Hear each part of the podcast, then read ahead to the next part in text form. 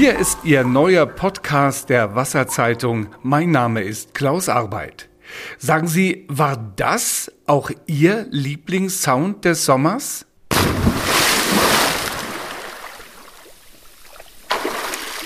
Ja, an herrlichem Badewetter hat es uns gerade in der ersten Sommerhälfte wahrlich nicht gemangelt. Später setzte Petrus dann immer häufiger seine Schalthebel auf Regen, worüber wir uns aber nicht beschweren sollten, denn unser Wasserkreislauf hat überall in Deutschland jeden Tropfen Niederschlag zur Regeneration bitter nötig.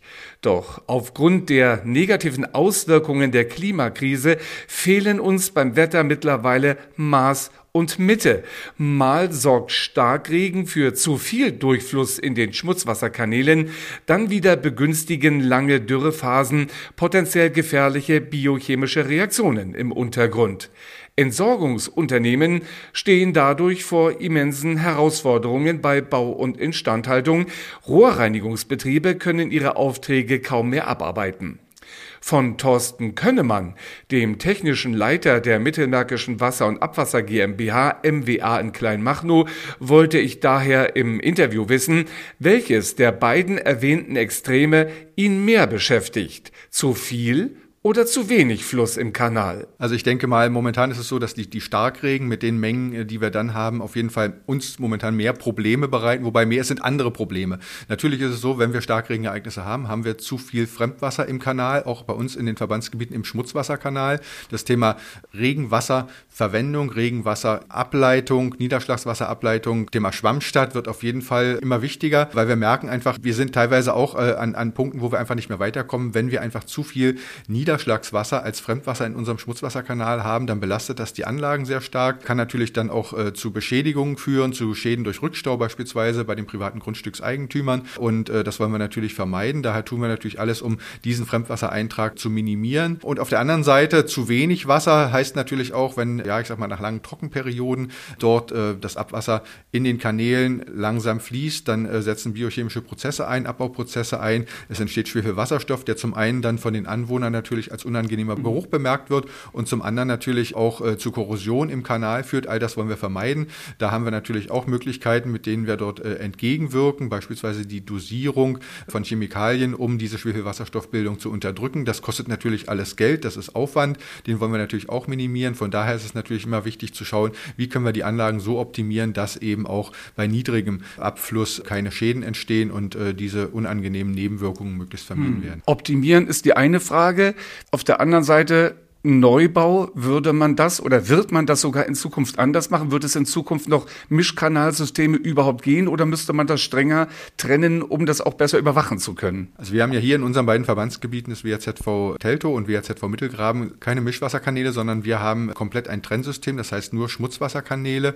Da würde man natürlich in der Hinsicht, wo wir ja an der einen oder anderen Stelle optimieren, wie ich schon sagte, könnten, wäre äh, zu schauen, wo kann man vielleicht Abwasserdruckleitung verlängern, weil wir haben oftmals Pumpwerke, dann ein Stück Abwasserdruckleitung, dann fließt es wieder im Freigefälle weiter, wo es dann zu Geruchsbildung und Geruchsaustrag kommen kann. Dann wird es wieder gepumpt, dann fließt es wieder ein, ein Stück in einer Druckleitung, dann wieder ein Stück in einer Freigefälleleitung. Und äh, hier sind Möglichkeiten und Ansatzpunkte, wo man vielleicht schauen kann an der einen oder anderen Stelle, was natürlich Geld kostet, ob man diese Druckleitungen verlängert, sodass man nicht diesen Wechsel zwischen Druckleitung und Freigefälleleitung immer hat. Das wären Punkte, wo wir schauen können, wie wir die bestehenden Systeme vielleicht noch äh, anpassen können und, und verbessern können. Wie behalten Sie Ihre ja viele hundert 100 Kilometer lang Abwassersysteme im Blick. Woher wissen Sie, was da unten passiert? Aufmerksame Leser der Wasserzeitung haben schon mal von Kanal TV als eine Option gelesen. Wie gehen Sie davor? Wie behalten Sie den Überblick?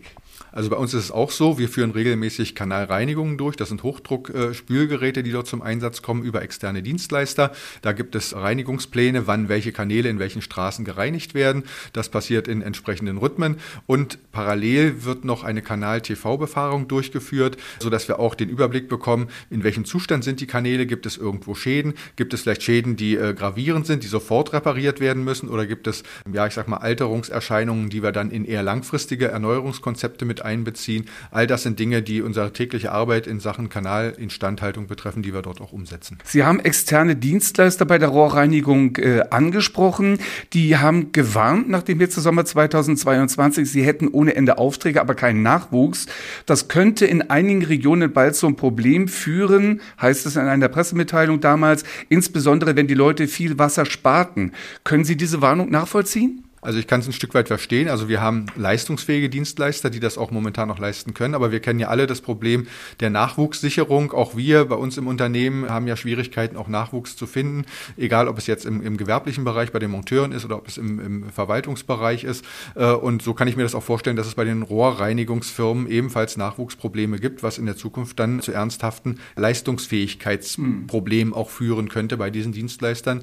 Ich hoffe, dass das irgendwo auch erkannt wird und dass dort auch Maßnahmen Maßnahmen ergriffen werden, mhm. den Nachwuchs dann auch perspektivisch zu sichern. Wie müssten diese Maßnahmen aussehen? Ja, ich denke, es geht um die Attraktivität dieser Berufe, dass man einfach zeigt, das sind Berufe, die sind, sind äh, spannend, das sind Berufe, die haben Zukunft, das sind Berufe mit äh, herausfordernden Tätigkeiten, das sind Berufe, die auch weiter technisiert werden, digitalisiert werden und daher auch ja, interessant sind und auch für den einen oder anderen sicherlich ein, ein Beruf sind, den sie sich auch vorstellen können. Und das müssen wir einfach transportieren, das mhm. müssen wir einfach deutlich machen, auch immer wieder äh, ja, an, die, an die entsprechenden entsprechenden Kreise herantreten und dort auch dafür werben. Die Digitalisierung auch Ihrer Branche schreitet ja voran. Es gab Anfang Juli einen deutschen Tag der Kanalreinigung 2023. Da waren auch viele Entsorgungsunternehmen hm, dabei. Dort wurde sehr ausführlich über den Einsatz von künstlicher Intelligenz diskutiert zur Überwachung der Abwassersysteme. Halten Sie das langfristig für hilfreich? Können Sie sich da schon was vorstellen, wie künstliche Intelligenz Ihr Abwassersystem überwachen könnte? Also das Thema künstliche Intelligenz ist ja momentan in aller Munde. Ich könnte mir schon vorstellen, dass es dort sicherlich auch perspektivisch, vielleicht noch nicht heute und nicht morgen, aber vielleicht übermorgen Einsatzmöglichkeiten gibt, wie man diese künstliche Intelligenz äh, zunutze machen kann, um auch hier, ja, ich sag mal, Synergien zu heben äh, und die Abwassersysteme durch diesen verstärkten Technikeinsatz noch äh, besser überwachen kann. Mhm. Es gibt ja auch heute schon Mittel und Wege, wie Sie Ihre Kanäle schützen können, wie zum Beispiel automatisch sich schließende Kanaldeckel.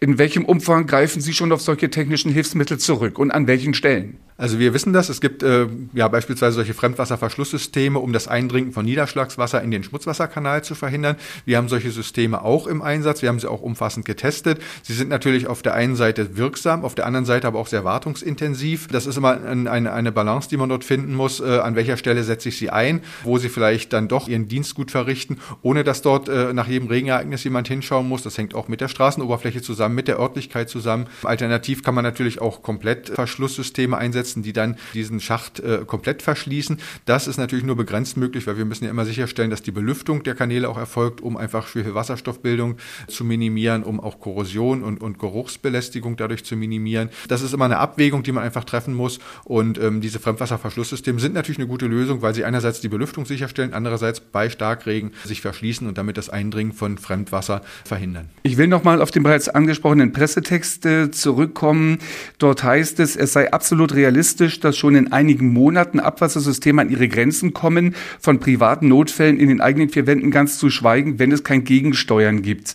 Was bringt denn die Abwassersysteme für mich als Privatperson so an die Grenze? Bin ich mit einer Rückstauklappe auf jeden Fall auf der sicheren Seite? Muss ich auch selber aufrüsten und mich auf neue Realitäten einstellen? Also was wir immer wieder merken, was natürlich bei Starkregen vorkommt, dass wir durch, durch äh, Fremdwasser natürlich Aufstau im Kanal haben. Aufstau heißt dann auch, der Rückstau geht dann auch zurück bis äh, auf die privaten Grundstücke. Und äh, wer dort Entwässerungsobjekte im Keller, beispielsweise Dusche, Waschbecken, WC und so weiter hat, äh, sollte sich auf jeden Fall gegen Rückstau sichern. Dafür gibt es verschiedene Möglichkeiten. Zum einen diese Rückstauklappen, mechanisch, äh, elektronisch, verschiedenste Arten oder eben auch Hebeanlagen. Wir sagen immer, eine Hebeanlage ist auf jeden Fall die sicherere Wahl, weil die auf jeden Fall immer funktioniert funktioniert, sodass ein Rückstau oder Schäden damit im, im, im Kellergeschoss vermieden werden können, weil eine Rückstaukappe beispielsweise kann durch welche Umstände auch immer entweder sich nicht richtig verschließen, sodass dann doch noch Abwasser zurückdringt. Und äh, wenn man dann nicht im Hause ist und kommt dann hinterher und, und sieht den Schaden, dann ist das natürlich immer wieder äh, sehr ärgerlich. Und von daher sind wir eher auf der Seite, dass wir sagen, wir äh, empfehlen eine Hebeanlage, die dann auch dieses Abwasser auch während des Regenereignisses noch wegfördert, weil sie hebt das Abwasser über die Rückstauebene, was eine Rückstauklappe ja nicht machen kann. Sie kann sich ja nur verschließen. Das heißt,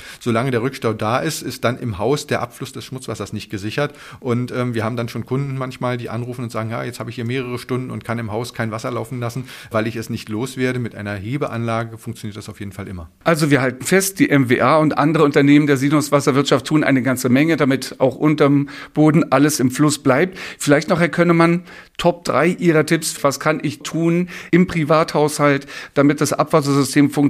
Vor allem natürlich die Toilette nicht als Mülleimer zu benutzen.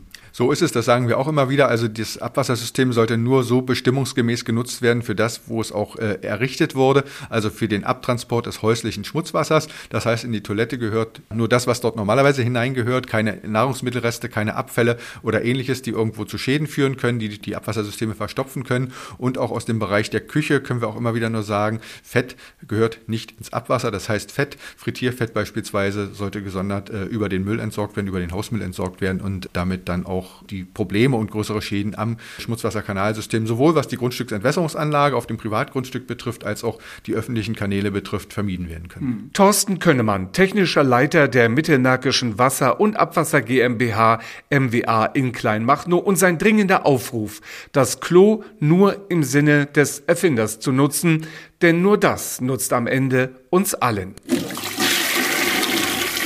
Und apropos Bad.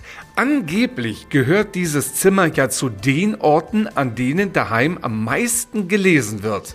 Und möglicherweise passt unsere Wasserzeitung hier ja besser hin als jede andere Lektüre? Fragezeichen.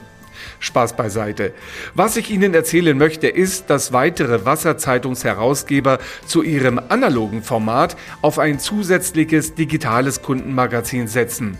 Nach unseren Brandenburger Digital-Pionieren LWG Cottbus und DNWAP Königs Wusterhausen veröffentlichen nun auch der WAV Rathenow fürs Havelland und der WAL Senftenberg für die Niederlausitz ein E-Paper. Alle sind für Sie ganz einfach abzurufen über unser Internetangebot www.wasserzeitung.info/e-paper. Mehr erfahren zum Thema Wasser und Abwasser können Sie aber auch jederzeit über unsere Social Media Angebote bei Instagram, X, formerly known as Twitter und Facebook. Wir sind jederzeit an Ihrer Seite, so wie Sie sich rund um die Uhr auf zuverlässigste Trinkwasserfair und Abwasserentsorgung verlassen können. Und darauf schon in wenigen Wochen den nächsten Podcast der Wasserzeitung abrufen zu können. Bis dahin einen angenehmen Herbst, Ihr Klaus Arbeit.